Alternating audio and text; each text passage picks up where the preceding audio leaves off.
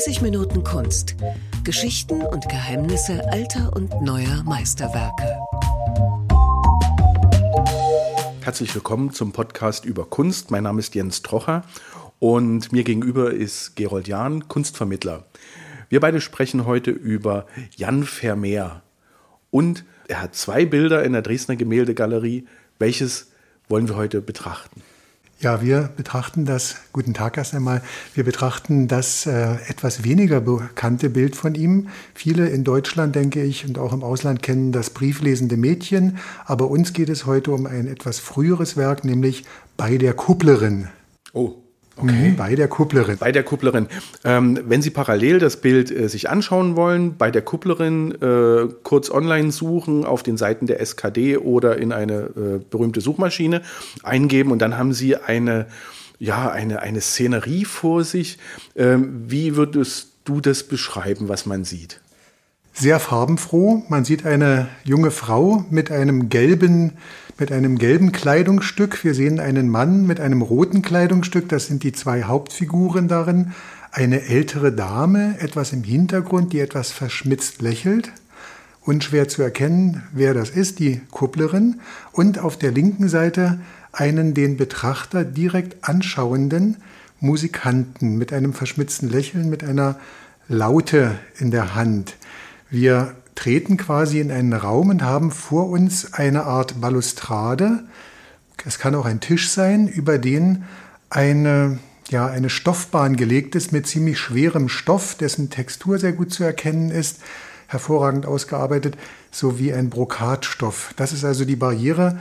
Wir treten ein, haben diese Grenze vor uns, aber werden Augenzeugen einer Szene, die quasi wie ein Film urplötzlich gestoppt wurde wir sehen bei der Kupplerin eine, ein Paar, das zusammenkommt auf nicht ganz, ich sage einmal, ähm, nun legale Art und Weise. Der Name sagt es schon, vielleicht für die jüngeren Besucher unseres Podcasts, die Kupplerin, was das eigentlich ist. Ich sage es mal mit einem verschmitzten Lächeln, eine Dispatcherin, die die Verkehrsströme ähm, reguliert. Vielleicht ist das jetzt auch noch nicht verständlich. Doch, doch, es gibt ja zwei Interpretationen. Ne? Ja. Es gibt ja die ähm, Heiratsvermittlung als ja. die etwas seriösere und ähm, der, sagen mal, der, der Einstieg in einen Bordellbesuch. Genau. Und ich bin eindeutig der Meinung, das Zweite ist unser Thema. Es ist eine Bordellszene. Das kann man auch überall in der Literatur über Vermeer lesen, dass es sich hier um ein Thema handelt, das für die Holländer damals wie heute etwas ja, ganz Normales ist. Touristen, die nach Amsterdam kommen, bekommen ja auch meistens diese Führung mit den roten Lampen, mit den roten Laternen angeboten am Abend. Also durch das Rotlichtviertel, also Bordellszene. Das war auch nichts Ungewöhnliches, nichts Verbotenes, was äh, dort dargestellt worden ist, sondern praktisch Alltag. Ja, so kann man sagen. Geben und nehmen, nehmen und geben, das ist das Thema in dem Bild. Der eine gibt und erwartet etwas und die andere Sie gibt auch etwas, nämlich sich und erwartet eben dafür das, was in der Münze oder in der Hand zu sehen ist, die Münze. Wollen wir uns ganz kurz dem Künstler widmen? Was ist ähm, Jan Vermeer? Der Name ist ähm, ja von Weltruf. Äh, er ist Holländer. Ja, er ist Holländer. Wir sagen ja allgemein immer Holland, wenn wir die Niederlande meinen. Da gibt es aber natürlich noch andere Provinzen, Groningen und so weiter. Aber deswegen ganz korrekt, er ist Holländer, geboren in Delft, ja, südwestlich von Amsterdam gelegen, ein paar Kilometer von Den Haag gelegen. Ähm, er ist Holländer, über den wir relativ wenig wissen. In seinem Leben, im frühen Leben, wo er geboren wurde, wissen wir, wann er geboren wurde. Wann war das? Erst? 1632. Mhm. Ja. Und die ersten Jahre aber seiner Jugend, bis, zu einem, bis er dann ein gestandener Künstler schon ist, sind völlig im Nebel der Geschichte. Man weiß überhaupt nichts über ihn. Und das macht das Ganze natürlich umso interessanter. Weil geheimnisvoller. Ja. Das heißt, man weiß auch nicht, wo er sein Handwerk gelernt hat, wo er malen äh, gelernt hat, welche Ausbildung er vielleicht äh, gemacht hat. Wir wissen, dass sein Vater einen interessanten Beruf hatte, ein Seidenwirker. Das heißt, er stellte Stoffe her, wohl auch sehr teure Stoffe, Seidenwirker und damit verbunden vielleicht auch schon dieser frühe Anklang, dass Vermeer die Stoffe gesehen hat und versucht hat, im Bild festzuhalten. Aber wo er gelernt hat, und man muss damals irgendwo ja erst einmal Jahre als Lehrling gewesen sein, wofür die Eltern meistens sogar Geld bezahlten, darüber gibt es keinerlei Auskunft. Mhm. Und ist das Bild äh, ein Frühwerk, ein Mittelwerk, ein Spätwerk? Wann ist es ungefähr entstanden in seiner Karriere? Also wann ungefähr kann ich sagen, und ich kann auch das konkrete Jahr natürlich sagen, 1656. Ähm, es ist ein Frühwerk, vor allem vom Stilistischen ist es ein Werk, das ähm, Experten, ähm, die jetzt Vermeers Werke nicht auswendig kennen, ihm nicht zuschreiben würden. Okay. Warum nicht? Ähm, viele auf der Welt, auch zum Beispiel unsere russischsprachigen Touristen oder auch die Engländer, kennen ja das Mädchen mit dem Perlenohrring. Das wird vielen unseren Hörern, unserer Hörer sicher etwas sagen. Das Mädchen mit dem Perlenohrring ist unter anderem auch durch einen Roman berühmt geworden von äh, Tracy Chevalier, äh, englischsprachiger Roman, der dann übersetzt wurde. Dann gibt es diesen Kinofilm, der ein riesiger Erfolg war. Ja, mit Scarlett Johansson mhm. in der Hauptrolle. Das Mädchen mit dem Perlenohrring kennen alle. Das ist so eine junge, schöne Frau mit einem Turban ja. auf und so ein bisschen zur Seite guckt ja. sie, genau, und diese, äh, diesen Perlenohrring ja, genau. sozusagen, um den es dann geht. Das ist, ja. Das ist typisch für ihn. Mhm. Und wir in Dresden haben ja, wir sind ja sehr stolz, dass wir zwei von den insgesamt weltweit existierenden 35 Bildern von Vermeer überhaupt besitzen. Zwei Bilder gibt es bei uns in Dresden. Ja, auf der Welt gibt es 35 plus noch eins, wo man nicht genau sicher ist. Da gibt es eine Zuschreibung, aber das ist nicht ganz sicher. Wir haben zwei von ihm, und zwar diese, dieses Bild bei der Kupplerin 1656 und ein Jahr später dann ein schon typisches für seine Stilistik, nämlich das brieflesende Mädchen am geöffneten Fenster, das viele sicher kennen in unserer Galerie, das eher typisch ist, ein Bild mit einem geöffneten Fenster, wo das Licht von links nach rechts hereinkommt. Die Kupplerin aber ist eigentlich untypisch und deswegen darf man sagen ein Frühwerk. Was ist ähm, oder was macht Jan Vermeer so berühmt? Was ist so, ähm, also den Namen hat ja praktisch, auch wenn man sich mit Kunst nicht so auskennt, eigentlich jeder schon mal gehört. Hat das mit der, äh, mit der holländischen Malschule zu tun? Es gab ja noch andere Zeitgenossen, die sehr bekannt sind. Was macht ihn berühmt? Ich liebe Vermeer, weil er uns Tätigkeiten, weil er uns das Leben zeigt, als ob ein Film gerade voll im Gang gewesen sei und urplötzlich wird das Bild angehalten und es ist völlige Stille, obwohl ja eigentlich im Bild irgendetwas zu hören sein müsste, zumindest das Rascheln von einem Kleid einer Frau oder jemand hat ein Glas Wein in der Hand und müsste sich eigentlich bewegen. Ähm, auch das brieflesende Mädchen zum Beispiel, da müsste eigentlich von der Straße her irgendwie leichter äh, ich möchte nicht sagen Lärm reinkommen, aber Geräusche müssten zu hören sein, aber es ist völlige Stille und Erstarrung und trotzdem dabei Leben in dem Bild. Das ist, was ich an Vermeer so liebe. Das stimmt. Das ist mir noch gar nicht so aufgefallen. Aber es wirkt wie, wenn man im Filmschnitt sitzt ja. oder äh, gerade mal eine Pause macht, dass man dann äh, gleich weiterschauen kann. Ist sowas aus dem Gedächtnis äh, entstanden oder wird er reale Vorbilder gehabt haben? Gibt es dazu ähm, äh, Ideen oder Erkenntnisse? Ja, also wir vermuten sehr stark, also in dem Roman wird natürlich beschrieben, wie er die, Haus, das, die Hausmarkt dann schließlich dazu bringt, auch ein, eine Perle in das Ohr zu stecken und so weiter. Ist natürlich alles sehr schön beschrieben, aber er hat mit Sicherheit Modelle gehabt. Er hatte skizziert, er hat dann Zeichnungen, Vorzeichnungen gemacht und er hat sehr, sehr akribisch gearbeitet, extrem langsam sehr zum Missfallen wohl seiner Frau, zum Leid seiner Frau. Sie kam aus einer recht wohlhabenden katholischen Patrizierfamilie übrigens, aus einer katholischen Familie im kalvinistischen Holland. Und er hat wenig Geld verdient. Er hat extrem akribisch und langsam gearbeitet. Im Schnitt wohl nur zwei bis drei Bilder pro Jahr. Das ist für holländische Künstler damals extrem wenig. Und wir vermuten natürlich, dass er seine Modelle gehabt hat und sie auch relativ lange immer hat sitzen lassen. Das ist die Vermutung, ja. Aber dann sind ja auch 35 Bilder, die es noch weltweit gibt, auch nicht so viel. Selbst wenn er nur zwei im Jahr gemacht ja. hat. Ähm, Sind die verschwunden oder äh, was ist da passiert? Also ein Grund, es gibt in meinen Augen zwei Gründe, dass er extrem langsam gearbeitet hat, dafür natürlich extrem akribisch. Er war nicht marktorientiert, sondern qualitätsbewusst. Ähm, eigentlich gibt es drei Gründe. Der zweite Grund ist, dass dieser Künstler Johannes oder Jan Vermeer van Delft nur 43 Jahre alt geworden ist. Er ist also 1679 dann schließlich 1675, Entschuldigung, 1675 gestorben. Der Hauptgrund aber ist, dass aus seinen früheren Jahren so gut wie nichts übrig ist, dass es in Delft im Jahre 1654 eine gewaltige Explosion gab, die größte Katastrophe in der Geschichte dieser Stadt, ein geheimes ähm, Schwarzpulverdepot, also mit ja, explosiven Stoffen, ist in die Luft geflogen.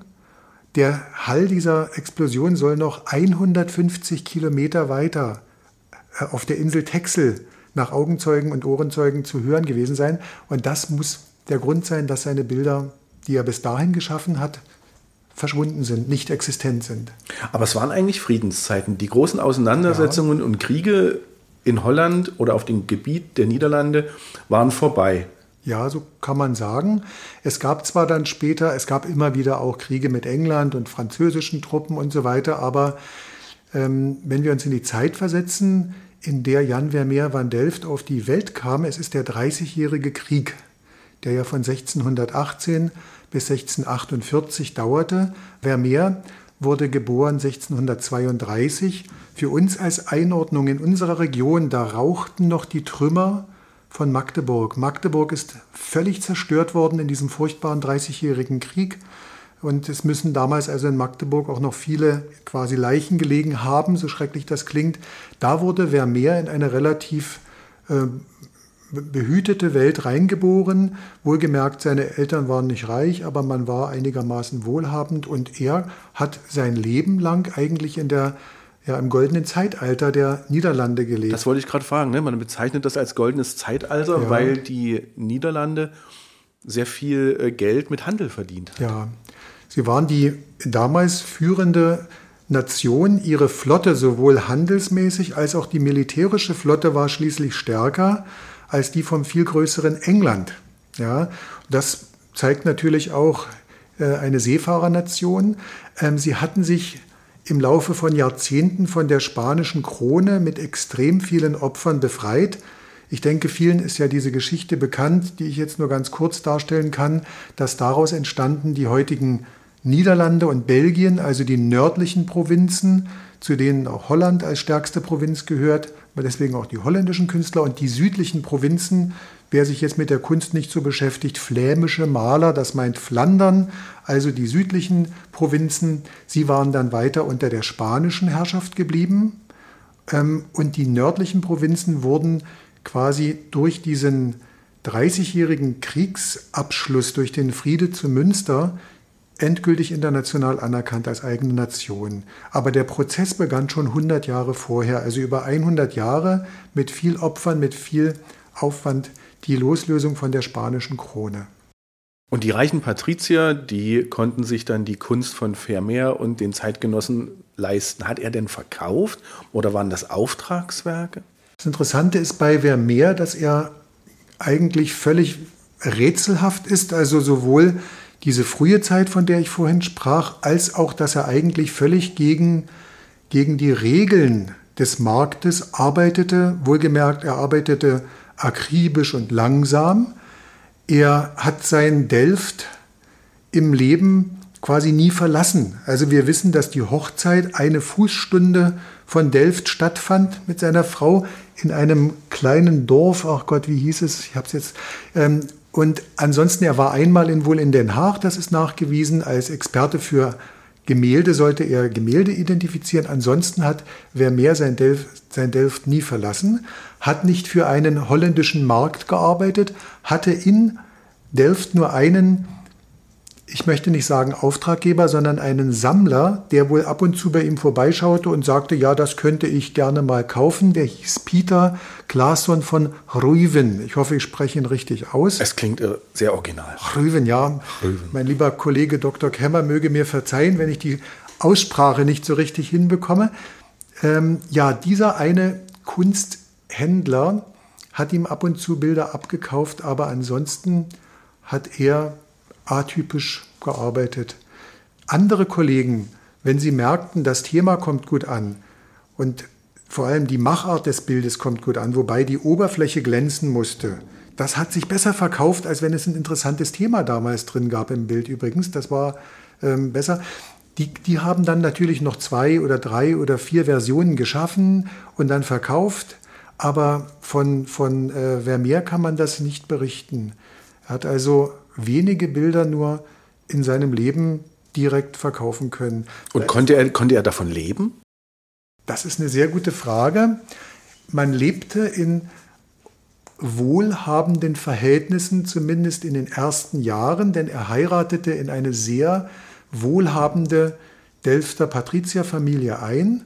Ja, seine Frau Katharina ähm, war also aus dieser wohlhabenden Familie. Seine Schwiegermutter ähm, war eine Kunstexpertin, eine Kunstliebhaberin. Ähm, aber im Laufe der Zeiten muss es so gewesen sein, dass er ökonomisch kein Geld verdient hat, sondern eher Geld brauchte aus dem Erbe oder aus, der, aus dem Reichtum der Familie. Als er starb im Jahre 1675, hinterließ er mindestens zehn Kinder man weiß auch das nicht hundertprozentig, ob es elf oder zehn Kinder waren und eine hochverschuldete Witwe. Das spielt auch in dem Roman Das Mädchen mit dem Perlenohrring eine Rolle, dass er dann also eine hochverschuldete Witwe hinterließ. Eine typische Künstlerkarriere. Ja, so typisch nicht unbedingt. Andere, Nein, aber was man sich klischeehaft ja, unter dem klischeehaft. Künstlerleben, Künstlerleben äh, vorstellt. Was mich noch interessiert, wenn man bei Vermeer vor einem Bild steht, macht man immer zu Entdeckungen. Ja. Ist das bei dem Bild auch so? Bei dem Bild ist es auch so, wobei ich eben noch einmal sagen muss, dass es nicht das Typische ist, was wir erwarten bei Vermeer, der Blick in einen Raum mit einer gewissen Perspektive. Ähm, das, was wir hier vor uns haben, dieses Bild, ist das erste quasi aus dem Leben. Er hatte vorher drei Bilder gemalt mit religiösen Themen.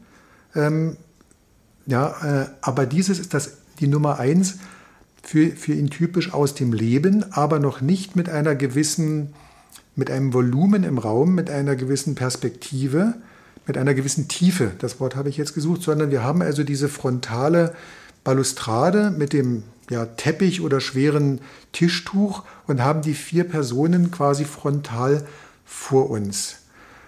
Ähm, und auch die Farblichkeit in diesem Bild ist für ihn untypisch. In anderen Bildern gibt es zwar Brillanz, aber nicht solche grellen Farben wie in diesem Bild. Wir haben also das Gelb der Dame und das Rot von dem Herrn. Mhm. Es gibt bei ähm, dem zweiten Bild, was in Dresden hängt, da habe ich bei der Vorbereitung gesehen, da gibt es sogar einen Nagel, der eine bestimmte Rolle spielt. Haben wir solche Details auch ähm, in diesem Bild? Ja, also wir können in dem Bild Dinge entdecken, wie zum Beispiel seine Signatur. Das ist ganz interessant. Dazu braucht man, wenn man jetzt nicht vor dem Original steht, die Lupe. Als Tipp rechts unten ist also JV, also von Vermeer van Delft, kann man dort identifizieren. Ähm, das Besondere in diesem Bild ist, dass der linke Musikant, der für die Unterhaltung sorgt und uns so verschmitzt entgegenlächelt, ähm, von vielen Experten als ein Selbstbildnis von Vermeer angesehen wird. Und das wäre natürlich weltweit für uns das ganz Besondere. Wir in Dresden besitzen das einzige Selbstbildnis von Vermeer. Zum Vergleich von Rembrandt gibt es Dutzende. Ich weiß gar nicht aus dem Kopf jetzt, wie viele Selbstporträts. Das war ja sein Lebensweg, den kann man nachvollziehen von der Jugend bis ins höhere Alter. Vermeer hat das überhaupt nicht getan, aber dieses eine wohl ist ein Selbstporträt von Vermeer sein Selfie. Ja. Das, genau, das von Rembrandt, das hatte ich auch schon mal äh, gehört, dass er sich da in verschiedenen äh, äh, Bildern selbst verewigt hat.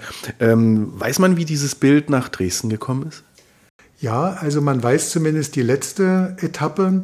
Es kam im Jahre 1741, also unter dem Sohn von August dem Starken, in dieser großen Ankaufphase nach Dresden. Ähm, es kam aus dem Böhmischen, also übers Erzgebirge hierher, aus dem Schloss Dux. Auf Tschechisch findet man es in der Landkarte als Duchzow. In der Nähe liegt die Stadt Most, also Brüx. Ja. Ähm, Duchzow ist insofern interessant, dass dort auch Casanova lebte, der berühmte, amoröse Casanova, dort auch gestorben ist, dort irgendwo auch in der Erde von Duchzow von Dux liegt. Also insofern eine interessante Geschichte. Wir haben hier ein Thema der Amour, der, der, ein amoröses Thema. Da stimmt das Gesamtpaket, ne? Ja, da stimmt das Gesamtpaket. So kann man es durchaus sagen. Was ich übrigens noch unbedingt ergänzen wollte zu dem Kunstmarkt damals. Durch die Befreiung von der spanischen Krone entstand eine völlig andere Situation in den nördlichen Provinzen im Vergleich mit den südlichen. In den südlichen Provinzen, für die zum Beispiel Peter Paul Rubens typisch ist, arbeitete man für den Adel weiterhin und für die Kirche. Ja, es gab also potente, äußerst potente Auftraggeber und für die arbeitete man meistens mit als Auftragnehmer. Währenddessen in Holland das eigene Bürgertum und auch natürlich höhere Familien aus Adelsgeschlechtern Auftragnehmer waren, aber auf dem sehr regen Kunstmarkt meistens gar nicht direkt Aufträge erteilten, sondern man schaute und kaufte. Auftraggeber wiederum waren Rathäuser, waren Städte, waren auch die bürgerlichen Vereinigungen, Gilden und so weiter. Bei den bürgerlichen Vereinigungen, äh, zum Beispiel die Schützengilde, weiß man ja, die berühmte Nachtwache von Rembrandt ist so ein Auftragswerk. Ja, ähm, interessanterweise übrigens das Haus Oranien, das führende Geschlecht der Niederlande, hatte eine Vorliebe für die südliche Kunst, für die barocke Kunsttyp Peter Paul Rubens und nicht für die eigenen Künstler. Das wollte ich unbedingt noch Ach, ja erzählen, rein vom ökonomischen, ja. vom Kunstmarkt. Die Oranje, die Oranier selber haben gar nicht bei den eigenen Malern bestellt. Banausen. Banausen, schwer zu sagen, aber auf jeden, sie waren ja nicht Banausen, aber sie waren auf jeden Fall gar nicht an der Kunst der holländischen Künstler interessiert, die sich mehr aufs reale eigene Leben bezogen, sondern eher an barocker ähm, Mythologie, Religion und so weiter der südlichen Provinzen. Ich nehme das Banausen ein bisschen zurück. Ja, ja ein bisschen. Natürlich. Ähm, wer sich mit Kunst, wer sich mit ähm, Malerei nicht so gut auskennt, der kennt aber Vermeer. Ja. Der, der Mann hat einen Ruf, das ist ähm, unglaublich. Ist das, kommt das nur durch die Rezeption, durch Buch und Filme oder hat das schon früher angefangen? Ich habe mal gelesen, es gab so, das Interesse stieg so im 19. Jahrhundert, dass ähm, diese Art der, der Darstellung, also ein, es ist ja ein bisschen romantisch. Es sieht ja wirklich sehr, es sieht einfach auch gut aus. Ist das, äh, ist das vielleicht ein Grund, warum Vermeer eigentlich ein sehr berühmter äh, Maler ist? Ja, also wenn wir das 19. Jahrhundert nehmen, bis dahin war er, ich möchte nicht sagen in Vergessenheit geraten, aber er wurde wiederentdeckt für die Euro oder in den europäischen Museen, vor allem durch einen ähm, Kunstkritiker oder Kunstexperten namens Théophile Touré, ein französischer Kunsthistoriker und Vermeer-Experte. Théophile Touré hat auch unser Bild äh, im Jahre 1860 erst wirklich Vermeer zugeschrieben. Es galt vorher als ähm, ein Giovanni Johann von der Meer, Jan von, der Har von Harlem oder ein Jakob ähm, van der Meer von Utrecht. Das kann nicht so sein. Also das ist so eindeutig Vermeer. Das war, ja, ja, das ist sowieso interessant, wenn, äh, wenn Sie mit mir oder wenn ihr mit mir vor 100 Jahren durch die Gemäldegalerie gegangen wärt, hätten wir viele andere Künstler noch kennengelernt, die es aber gar nicht waren. Damit will ich nur sagen, die Forschung ist ja ein ständiger Prozess und kommt manchmal eben dann zur Erkenntnis, aha, dieses Bild müssen wir dem und dem zuschreiben. Oder auf dem Tablett steht gar kein Meißner Porzellan, sondern es ist Wiener Porzellan und so weiter. Es ist manchmal kriminalistische Kleinarbeit. Und so ist dieses Bild also bei der Kupplerin, genau wie auch andere Bilder, früher anderen zugeschrieben worden. 1860, wie gesagt, Theophile Touré hat es dann ähm, unserem Jan Vermeer van Delft zugeschrieben. Jetzt ist es natürlich interessant, wenn ich jetzt Vermeer-Fan werde, weil ich in Dresden dieses Bild gesehen habe. Wo muss ich noch hinfahren? Äh, wo gibt es in Deutschland und wo weltweit noch Vermeers zu bewundern? Ja, wie gesagt, es gibt 35 Bilder von ihm. Die meisten kann man in, fast alle kann man in öffentlichen Museen äh, betrachten. In Boston, Washington zum Beispiel. Wir hier sind schon so ziemlich das östlichste, wo man einen Vermeer sehen kann. Östlicher dann noch Wien. In Wien gibt es das zum Beispiel. Ähm, aber in Osteuropa, zum Beispiel selbst auch in der berühmten Ermitage in St. Petersburg, gibt es keinen Vermeer. Ähm, in Deutschland besitzen wir sechs Bilder von ihm. Zwei davon bei uns in Dresden, wie gesagt, bei der Kupplerin, unser pikantes Gemälde. Um Die nächsten dann, zwei? Berlin hattest du gesagt vorhin? Ja, also in Berlin gibt es zwei Bilder. Ähm, und das in Frankfurt ist der Geograf, das ist ein spätestes Werk, was man in Deutschland oh, sehen kann. Der Geograf toll, ist sehr, sehr bekannt. Sehr schön, ja. Sehr, genau. sehr schönes Bild. Genau. genau. Jetzt haben wir jetzt bei fünf und das, das sechste. Und dann noch in einem ähm, gar nicht so großen Stadt in Braunschweig. In Ach. Braunschweig in der ja, ähm, herzoglichen Sammlung äh, gibt es das Mädchen mit dem Weinglas aus dem Jahre 1660. Also wie gesagt, zwei. Klingt sympathisch. Ja. ja. Ja. Und weltweit? Ähm, weltweit. Wer hat die größte? London wahrscheinlich? Die größte Sammlung ist natürlich zu finden in Holland, in also in den selbst, zwei Städten ja. Amsterdam mhm. und seine zwei berühmtesten Werke kann man in Haag, Den Haag äh, besuchen. Übrigens vielleicht als lustige Einlage, die Stadt Den Haag heißt auf Russisch Gaga. Ah, okay. Man muss also nach Gaga fahren. Da kann man dann das Mädchen mit dem Perlenohrring sehen und seine Stadtansicht, die berühmte Ansicht von Delft, auch da übrigens, als ob ein Film abläuft, der urplötzlich angehalten ist. Er steht am Ufer, schaut auf seine Stadt und es gibt dort eine Staffage, es gibt dort Personen, es gibt einen Hafen, aber es ist völlige Stille in dem Bild. Und das ist was an Vermeer. Und das Wasser, so das sieht aus, als ob es noch äh, äh, sich bewegt. Ja. Also das finde ich auch ganz toll. Ja. Ähm, du hattest noch erwähnt, dass es ähm, ein ganz besonderes Bild in London, glaube ich, gibt. Ähm ja, darauf möchte ich alle, die gerne verreisen wollen, wenn es denn wieder möglich ist, äh, hinweisen. Und zwar in London und in Boston hängen Bilder, äh, in denen man auf der rückwärtigen Wand ein weiteres Bild entdeckt. Übrigens, das ist bei ihm typisch bei Vermeer, nur nicht bei unserer Kupplerin, aber äh, er liebt das Bild im Bild. Und da findet man im Hintergrund zwei Bilder, die heißen Kupplerin oder die Kupplerin. Der Autor dieser Bilder heißt Dirk von Baburen. Und jetzt kommt das interessante kleine Kriminal, kleine Kriminaleinlage. Seine Schwiegermutter, ja, diese recht wohlhabende katholische Dame, hatte eine Bildersammlung. Und eins dieser Bilder war von dem holländischen Maler Dirk von Baburen, die Kupplerin. Und dieses Bild das seine Schwiegermutter besaß, hat er genommen, um es hinten an die Wand in seinen anderen Bildern zu malen. Also ich hoffe, dass ich das jetzt einigermaßen stringent das, erzählen ja, ja, konnte. Das, ist, das, das eine, also in London, das eine in London hängende heißt die sitzende Virginalspielerin. Virginal ist so ein kleines Cembalo, Mhm. Ja. Also was jeder Zweite eigentlich zu Hause stehen genau. hat, ein Virginal. Deswegen ja, kennen wir alle ein Virginal ja, heutzutage. Mhm, mhm. Und das andere heißt auch das Konzert, also da geht es auch um Musik, das hängt in Boston. Wer also mal nach London fährt, Virginalspielerin suchen oder in Boston das Konzert, da finden Sie hinten eine Szene, die heißt Kupplerin. Und dieses Bild das er also dort dargestellt hat, hat er genommen als Grundidee für unser Bild mit den vier Figuren, das in Dresden hängt ein Herr, der eine Dame quasi gerade bezahlt, so vermutet man, eine Dame mit diesem gelben Kleidungsstück, das die Münze betrachtet und eben sich demzufolge dem Mann gegenüber öffnen wird. Dann die Alte, die im Hintergrund steht, etwas zur Seite schaut, die ich vorhin als Dispatcherin etwas ähm, despektierlich bezeichnet habe, also die Kupplerin.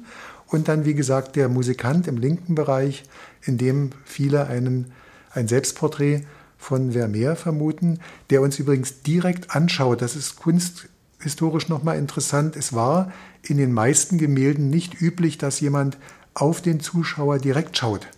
Hier ist es aber wie eine Theaterszene, dass wir direkt angesprochen werden, wie in der Komödie und so weiter. Ja, ansonsten war es nicht so modisch, dass die Figuren aus dem Bild jemanden direkt anschauten. Finde ich das äh, Bild in der Galerie oder ist es so ein kleines irgendwo in der Ecke versteckt. Nee, ich will wissen, welche Größe es hat und äh, ob man es sozusagen ähm, eins zu eins in Lebensgröße bewundern kann. Es ist ein sehr großes Bild für seine Verhältnisse zumindest, denn gewöhnlich, diese gewöhnlichen Maße bei ihm bewegen sich von so 70 mal 40, 65 mal 50 Zentimeter. Also er hatte kein Standardmaß übrigens.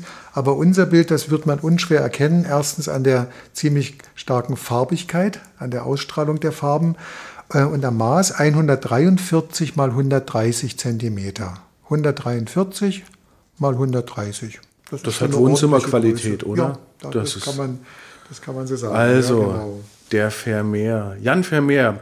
Vielen Dank, Gerold Jan. Das war unser kleiner Exkurs äh, oder Ausflug äh, in die Gemäldegalerie Alte Meister in Dresden. Dort hängt die Kupplerin von Jan Vermeer. Vielen Dank fürs Lauschen. Vielen Dank, Gerold. Vielen Dank auch.